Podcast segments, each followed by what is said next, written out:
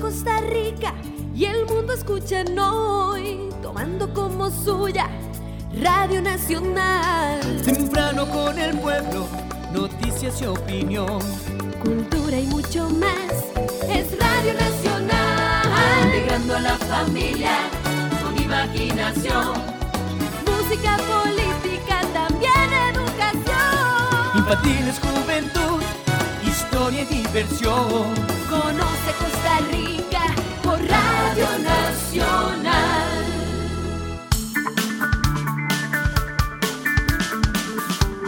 Onda UNE. Radio. Imagen y sonido, hasta donde estés. OndaUNE.com. Un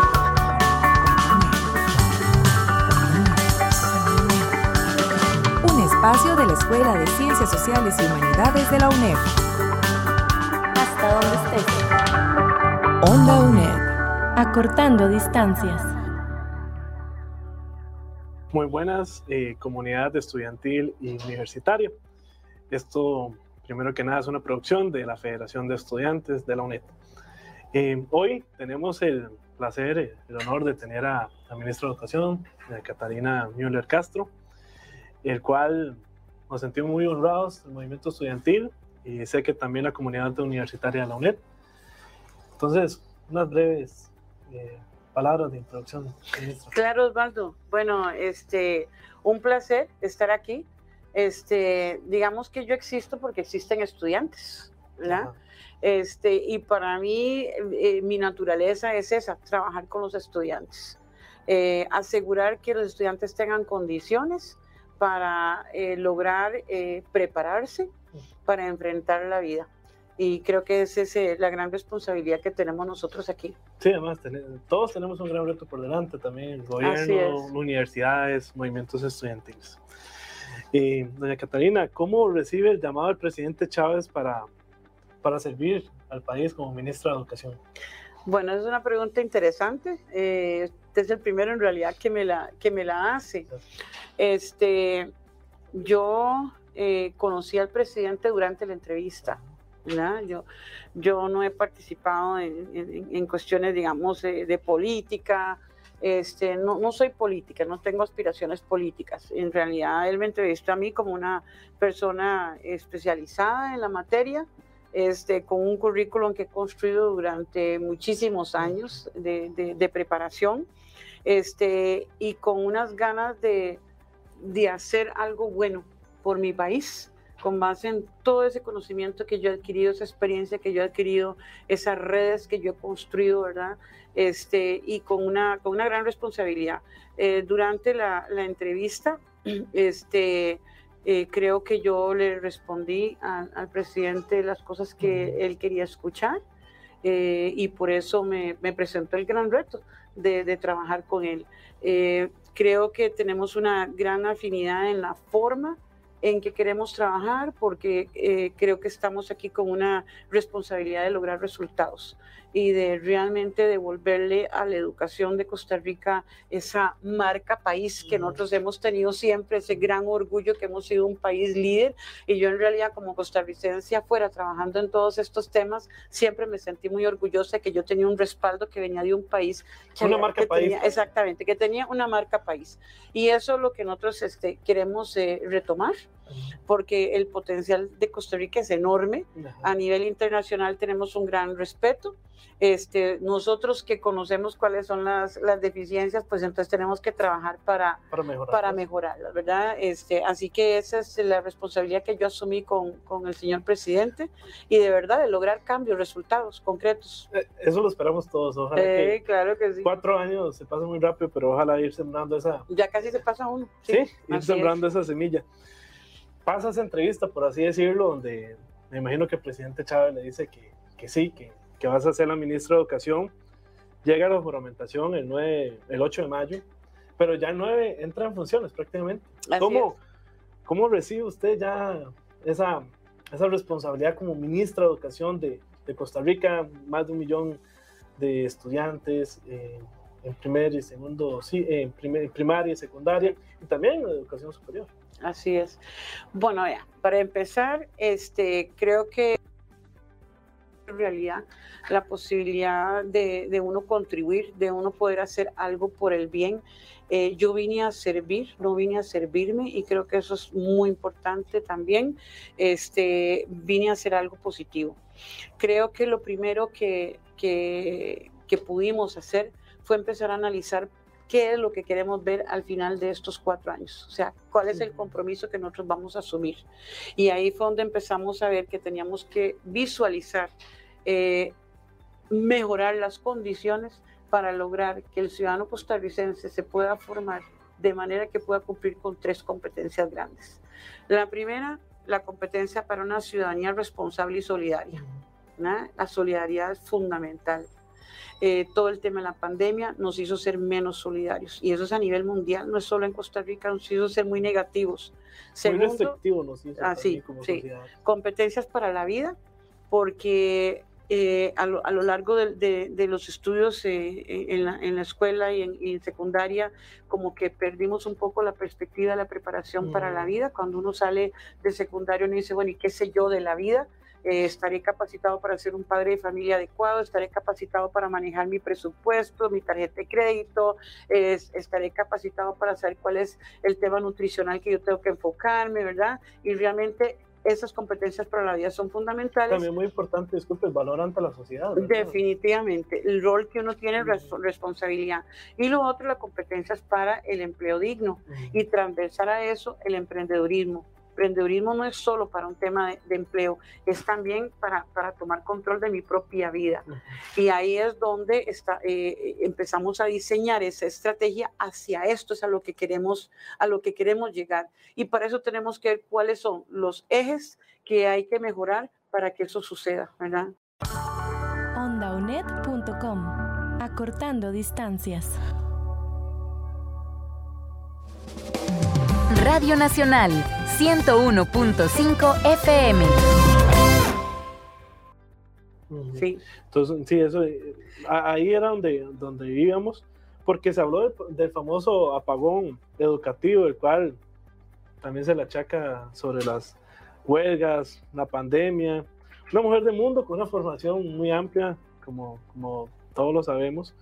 ¿Cómo comparte esa definición? Porque fue una definición fuerte.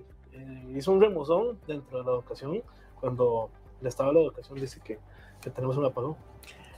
Pero Osvaldo, eh, el apagón se dio a nivel mundial, pero ustedes en realidad no me han escuchado estar hablando del apagón. Efectivamente. Eh, no sé, soy una persona con tendencia positiva.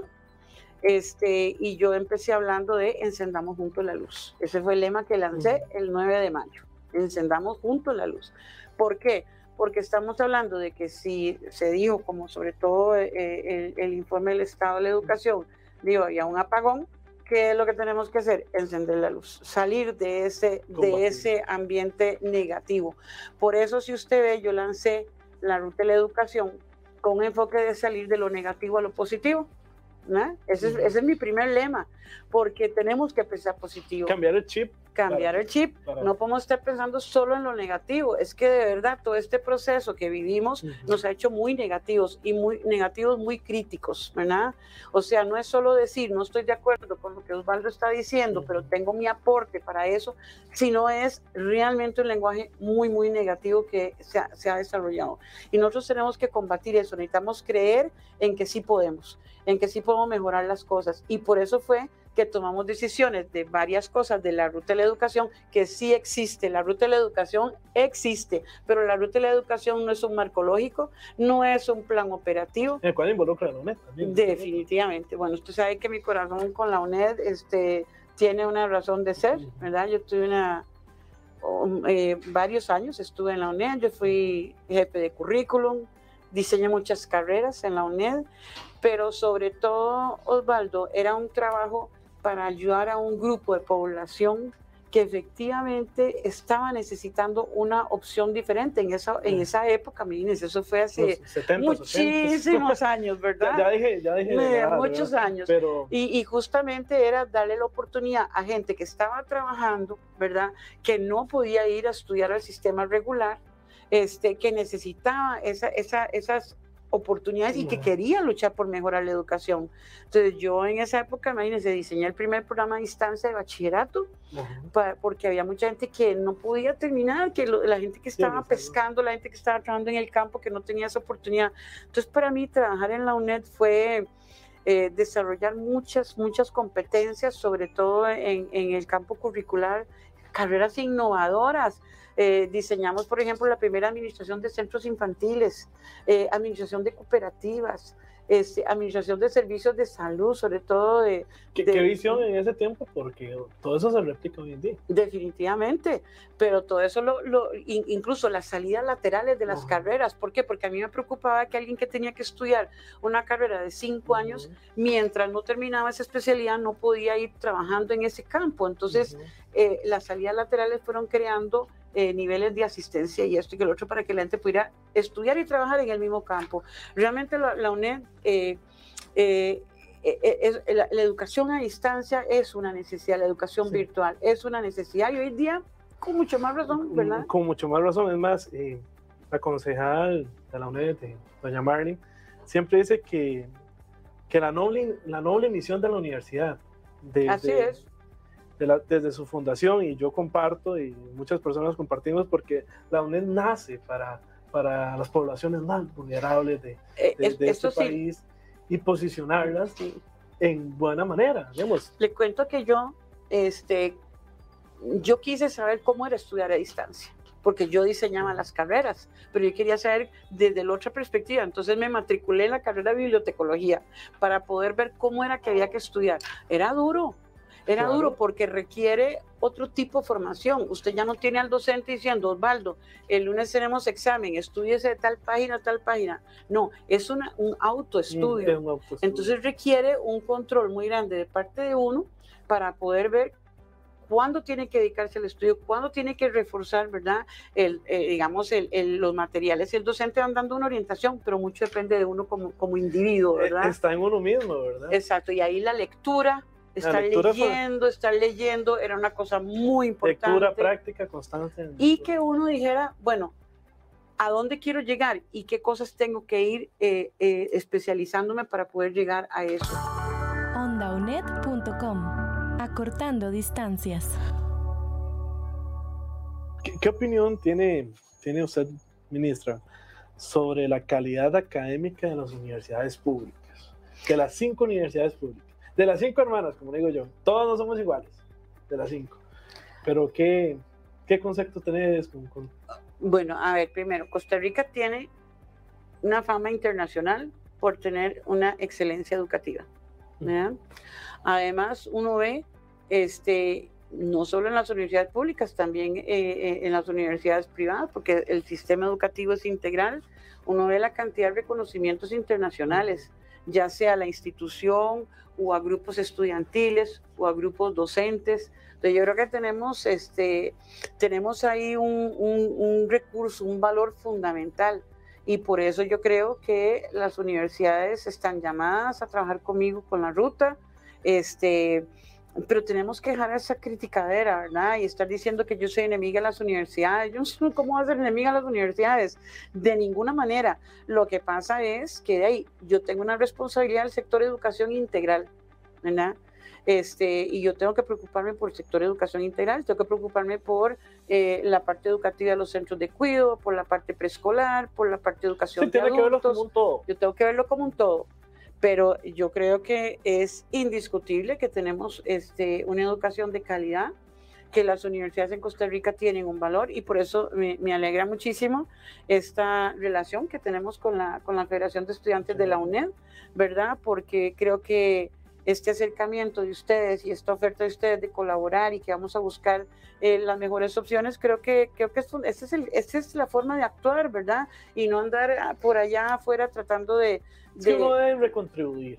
Uno está aquí para Cla- claro que recontribuir a la sí. sociedad. además, yo Porque siempre... esos son también los movimientos estudiantiles, son de lucha. Porque en muchos casos sí, vez no vamos a estar de acuerdo. Totalmente Igual, de acuerdo igual, con por ejemplo, eso. en mi caso, tal vez como presidente, tal vez no puedo estar de acuerdo con algunas decisiones del rector. No quiere decir que haya pasado, pero eso es normal dentro de un movimiento estudiantil. Así es. Esas luchas, pero también si el señor rector tiene buenas ideas o tiene un plan, el movimiento estudiantil también está para servir en, ese, en esos apartados. Véanlo solo de esta manera. Los jóvenes que están en las universidades hoy son los que nos van a garantizar a mi generación, vea, vea lo que estoy diciendo, a mi generación que vamos a continuar teniendo un país democrático, los derechos que hemos adquirido, las garantías sociales que hemos adquirido, un desarrollo económico clave. Hace, hace poquito está diciendo Vladimir de la Cruz que, que vamos a cumplir más de 70 años ya con las garantías sociales. Eso es riquísimo en un país como Costa Rica. Pero esa es la generación que está en las universidades. Ustedes son los que van a tomar el control de este país.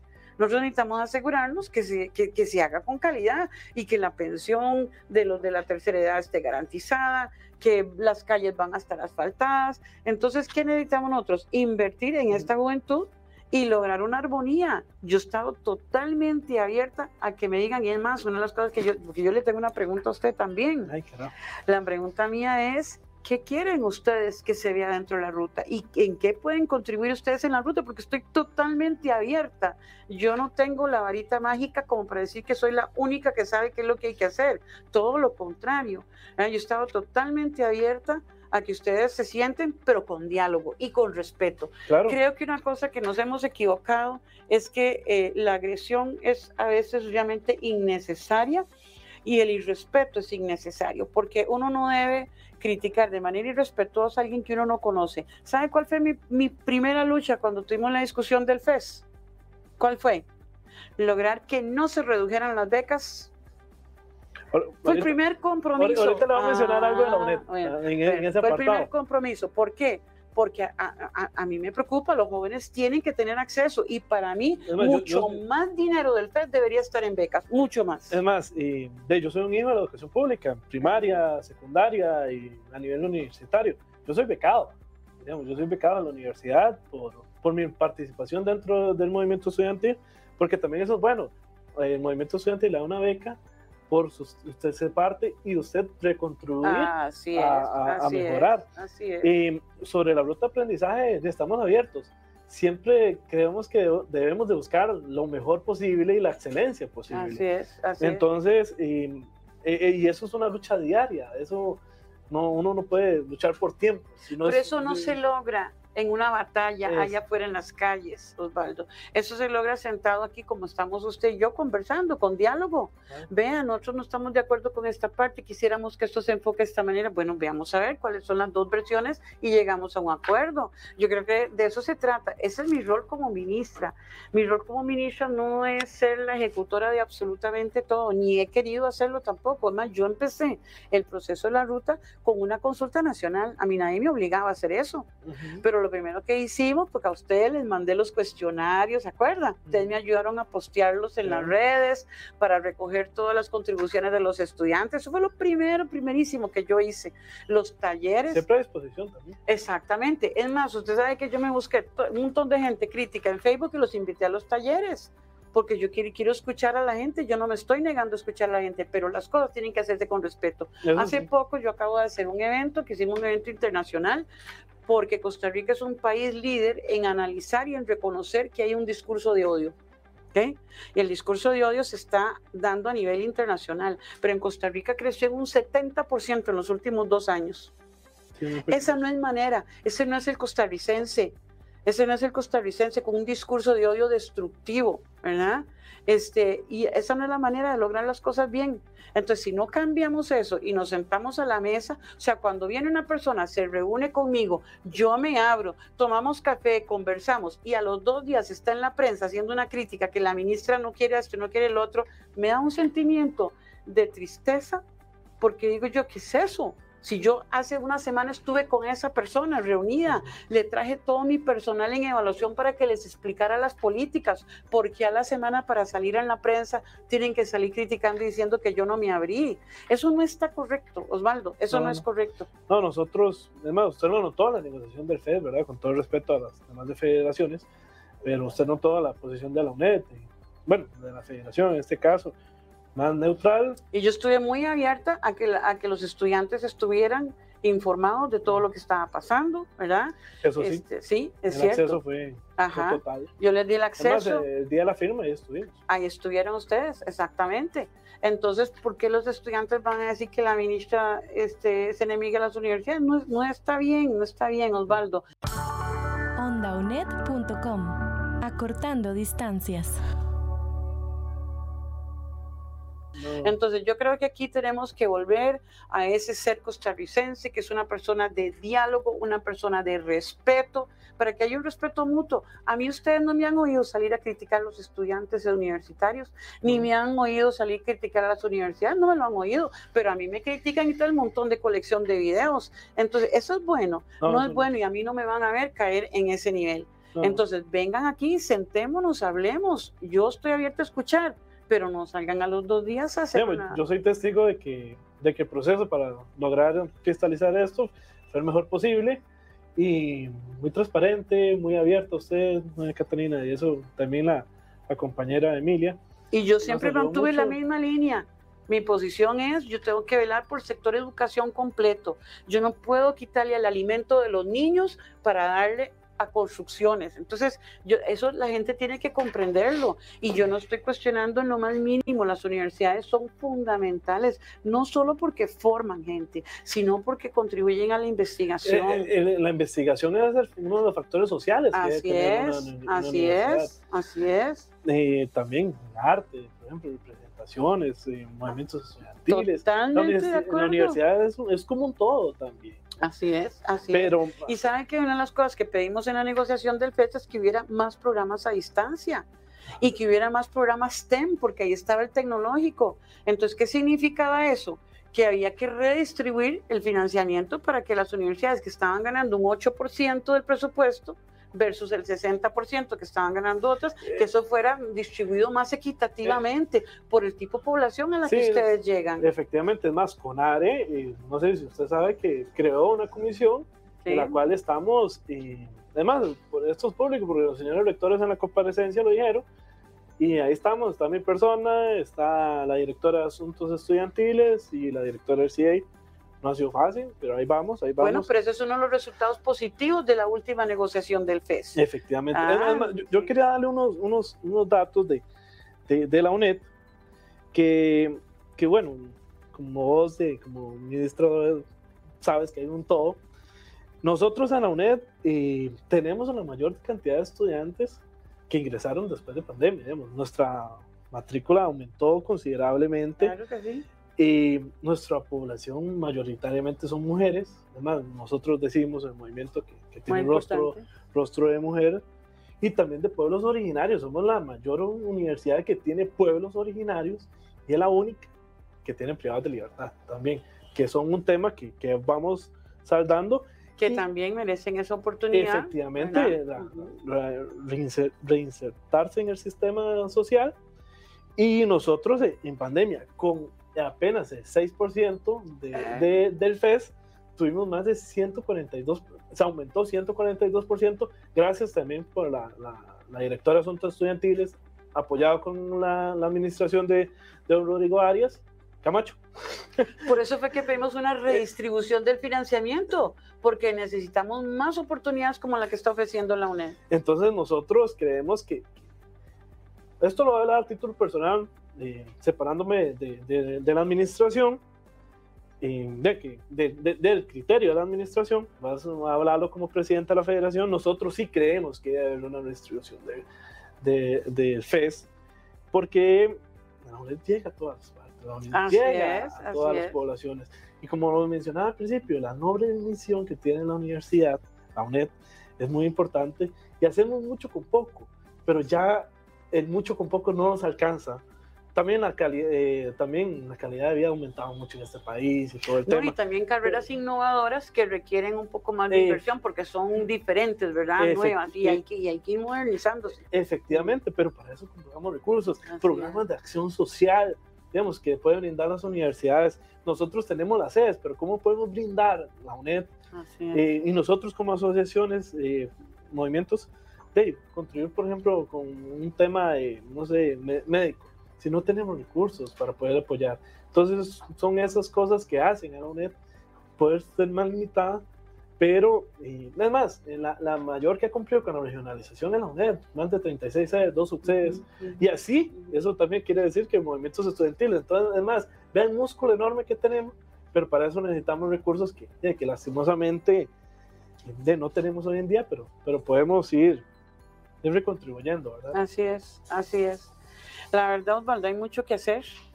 Yo creo que eh, nosotros tenemos que poder escuchar.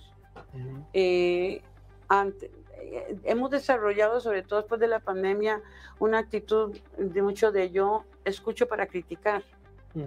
O sea, no escucho para realmente tener empatía y ver qué es lo que usted quiere lograr, ¿verdad? Y poder ser crítico constructivo. Entonces creo que eso hay que retomarlo en Costa Rica este, para que por lo menos haya una oportunidad de que quien quiere comprarse la bronca pueda hacerlo, porque es una labor muy dura y es muy difícil cuando uno tiene que pasar el, casi el 70% del tiempo de uno contestando preguntas de, los diputados, a veces documentos con 50 hasta 600 preguntas, ¿verdad? Este, contestando la prensa, uno quiere hacerlo, pero uno también tiene que tener el tiempo para sentarse, pensar y trabajar. Onda UNED Acortando distancias. Eh, no, para mí es un verdadero placer, me he sentido como, como en casa, en todo el sentido de la palabra desde, desde antes.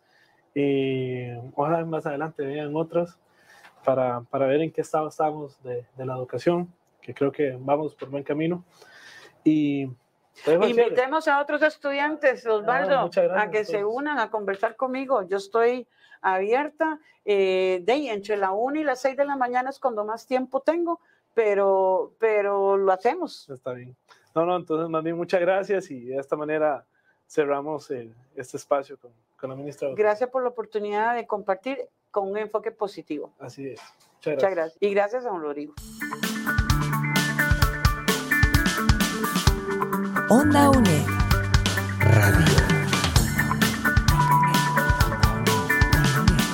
Imagen y sonido, hasta donde estés.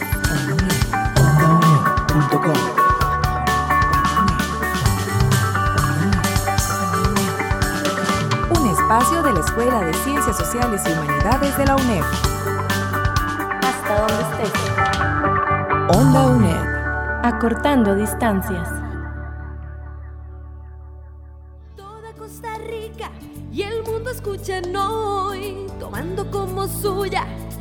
Radio Nacional. Temprano con el pueblo, noticias y opinión.